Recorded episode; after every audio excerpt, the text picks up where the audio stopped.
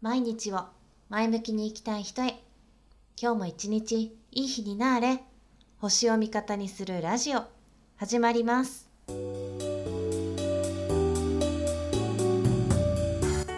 んにちは。小川遥です、えー、前回の続きです。前回は新月の願い事をおすすめする理由というのをお伝えしました。今回は新月の願い事のコツをお伝えしていきますね。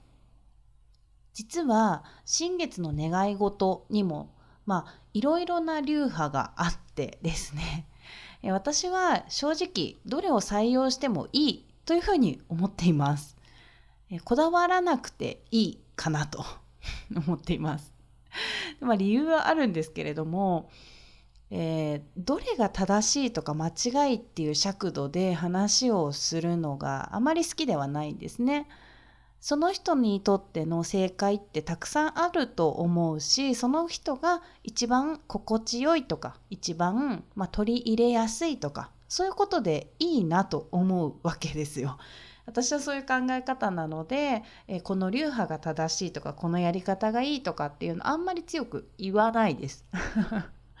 あの活用してもらえたらどれでもいいかなって思います。うん、でそんな中で、まあ、一応オーソドックスなものっていうのはね、まあ、ありますのでそれをちょっと簡単にお伝えしますね。え1まず新月になってから願い事を書き出しましょう。新月ってジャスト新月この時間ですよっていうのがあるんですよ毎回。なのでえー、それの前よりも、まあ、それをちゃんと過ぎてから願い事を、まあ、書いてくださいっていうことですね。2、えー、基本は新月ちょうどから48時間以内に書きましょう。ただし一番強力なのは8時間以内、まあ、または10時間以内なんていうふうに言われます。はい、でなので用紙とかを準備するのもこの時間になってからまあ、準備してください。3、願い事は2つ以上書きましょう。で、あまり多くてもエネルギーが分散するので10個までにしてください。で2つ以上書くっていうのはね実は理由がありましてえ1つだとその願い事の叶い方が1個だけになっちゃうんですよそのルートしかないっていう風になっちゃうんですねだけど私たちが生きて生きている中で、まあ、いろんな選択をしますよね毎日。そうするとこっちのパターンではちょっと難しいけどこっちのパターンでは叶いそうだみたいなことが結構あるんですよ。そうすると同じゴールにたどり着ければまあいいわけなので A ルートダメでも B ルート OK みたいな感じにしておくと結構まあその辺はあの宇宙がいい感じにあのやってくれるんです。なので、まあ、できれば一つの願い事に関しても多方面でいろんな方向性でその叶った状態っていうのを書いておくのを私はお勧めしています。はい。なので、まあ、2個以上っていうことですね。はい。これが3つ目。で、4つ目。え手書きで書きましょう。何でもいいんですけど、できれば消せないペンで書くのがおすすめです。はい、で紙でもいいし今だったらねあの iPad とかでもいいんじゃないかなって私は思ってます。持ち歩きできるしね、あのー、なんだデータとかも管理しやすいと思うのでそれの方デジタル化した方がなんか自分にいいなって思うんだったらそれありじゃないかなって思ってます。ただやっぱりパソコンで打ち込むのではなく手書きで書くっていうのがえーとね、アウトプットするのにやっぱ手手で書くって多分なんかすごいエネルギー乗るんですよね。だから、えー、それは、まあ、やってみてほしいなってとこですね。はい。で、5個目。主語を明確にしましょう。で、肯定文、完了形で書きます。はい。どういうことかっていうと、私がこうします。こうなります。っていうふうに、私がどうなるかっていうふうに書いてください。で肯定文っていうのはね、まあ、これって潜在意識にもこう書き換え書きつけてるんですね 私たちの。なので潜在意識って肯定文しか理解できないっていうふうに言われてるんです。はい、なので、えーとまあ、それは肯定文で書きましょう。もう、うんえーと、なんとかできないとかこうではないとかっていうのは理解できないってことですね。はい、それから完了文っていうのはすでにそうなっている状態で書きましょうっていうことです。だからよく願い事っていうと何とかしますようにとか何とかできるようになりたいとか なんかそういうふうに何とかしたいみたいな形でお願いするっていうのがまあ一般的なねイメージだと思うんですけれどもこれはお願いしてる状態がずっと続くっていうことを願ってるみたいな感じになるんですよ。ちょっと混乱するけど、まあ、とにかく何とかしたいですこうなりたいですっていうふうに宇宙にお願いしちゃうとそうなりたいそうなりたいって思ってる状態が続くように願ってるっていうふうになるのでとにかく完了形で書いてください。すでにそうなってるように書きます。で、えっ、と6番目。お願い事は自分に関することのみお願いできますつまりこの人がこうなりますようにとかあの人がこういうふうになればいいなっていうことを願っても意味がないですよっていうことです。なぜならば私たちがコントロールできるのは自分だけでだから自分だけだからです。相手が、えー、それを願っていないのに自分が勝手にそれを叶えてしまうってことはもちろんできませんよね。で願いを叶えるのにもやっぱりその人の意思とかその人の行動が必ず必要になってくるわけですよ。宇宙がね勝手に「そうら叶えてやるぞ」って言って叶えてくれるわけじゃなくてその願い事を叶えるための行動とかまあなんかそのねそういう自分のやっぱ意思とか行動が伴わないといくら願ったって叶わないのは当たり前なんです。地球だからね。なので、え人に関することも願ってもしょうがないのでお願いするのはやめておきましょう。無駄です。はい。でただ、まあ、願いたい時ありますよね。例えば自分のご主人がこんな風なうんになったらいいのになとか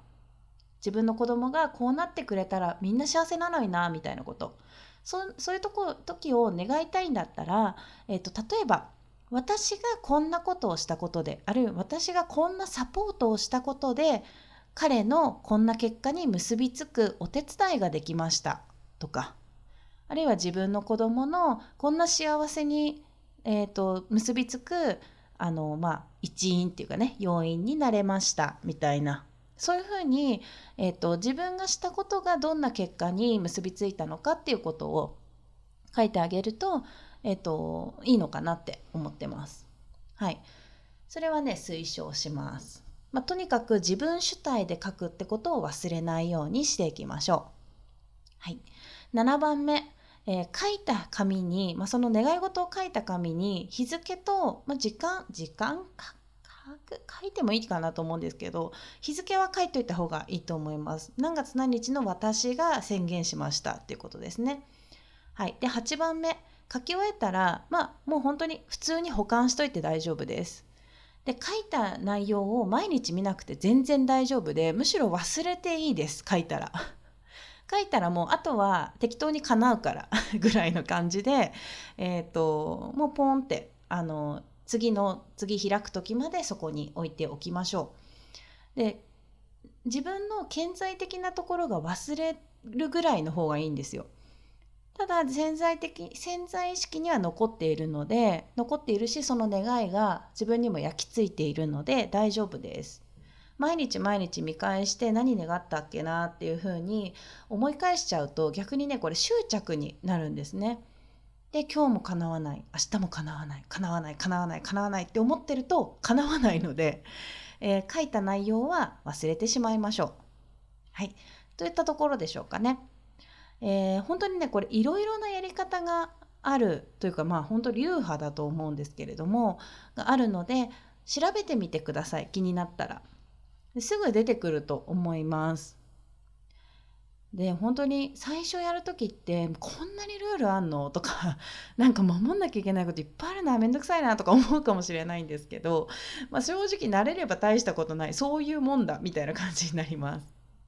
あとはま最初に言いましたけど何より自分の心が楽しんでできること心地よく続けられるっていうことの方が大事だと思っているので、まあ、ガイドラインだと思ってそれを参考にしながらある程度は自分に沿ってやってみていいんじゃないかなって思います。で同時に、まあ、1ヶ月に1回ぐらいずつあるんですよね新月って。でこの新月ごとに実はおすすめの分野っていうのがあるんですよ。願い事の分野おすすめ。うん、で、えっと、例えば、まあ、今日って乙女座の新月の日にこれ収録してるんですけれども乙女座の新月ってなんですよね。乙女座の新月どういうことかっていうとそう新月が起こる領域が乙女座のなんかね領域の中で起きるんですね。でそういう時って乙女座が得意とする分野に関するお願い事が、まあ、一番通りやすい叶いやすいっていうふうにされています。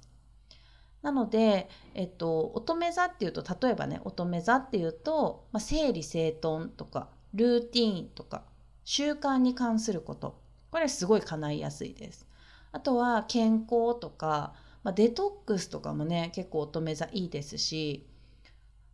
ですかねあと仕事に関することだったら仕事を効率的に回すこととかねなんかこうそういうのもすごくあの願って叶いやすいお願いになります。乙女座って本当に緻密さとか有能さにかけてはもうピカイチですし体のこととかなんかそういう浄化っていうより何て言うんだろうな、まあ、デトックスですよね。そういうことを手放ししたりする整理整頓してシンプルにすることも得意分野なんです。だからそういうことをどうせだったらお願いするのが、まあ、いいですよね。宇宙に届きやすいです。はい。でたださらにさらにさらに、えっと、同じ乙女座の新月新月でも今年の乙女座新月と来年の乙女座新月っていうのは細かく見るとまた全然違うんですね。なのでこの辺の細かな違いを読み解いていくっていうのが私たち先生術師の仕事になります。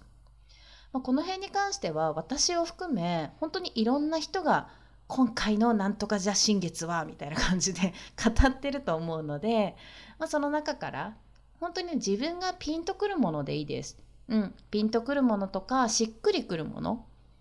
ね、そういうあとは書き方がこの人の書き方すごい分かりやすいなとかこの人の書き方すごく好きだなって思える人のを参考にしていただいたらいいと思います。実際ね私本当に新月の願い事を書くようになって本当気づけば3年3年以上かもう4年ぐらいになるのかなと思うんですけれども最初の方にこれ叶ったらすごいなーぐらいな なんか叶わないよなっていうねこうかっこ叶わないよなっていうのをつけながら、え、書いた願い事は、まあ、今実際9割ぐらい叶ってるような感じなんですよね。そうやってやっぱ叶ってるなっていう成功体験を積んできたのでもはや今新月に願い事するっていうのは願い事っていうよりも、ま、私この先こうしていきますこうなっていきますみたいな宇宙への宣言みたいなものに変わってるなって思います。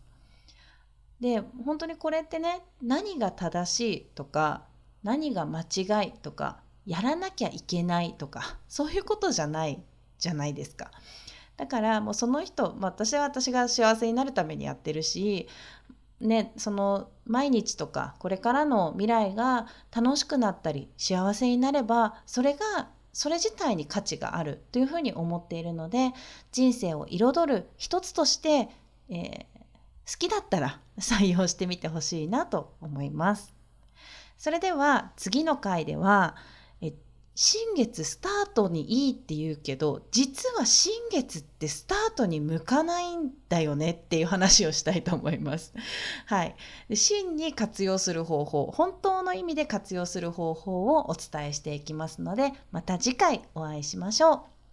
小川遥でした。またね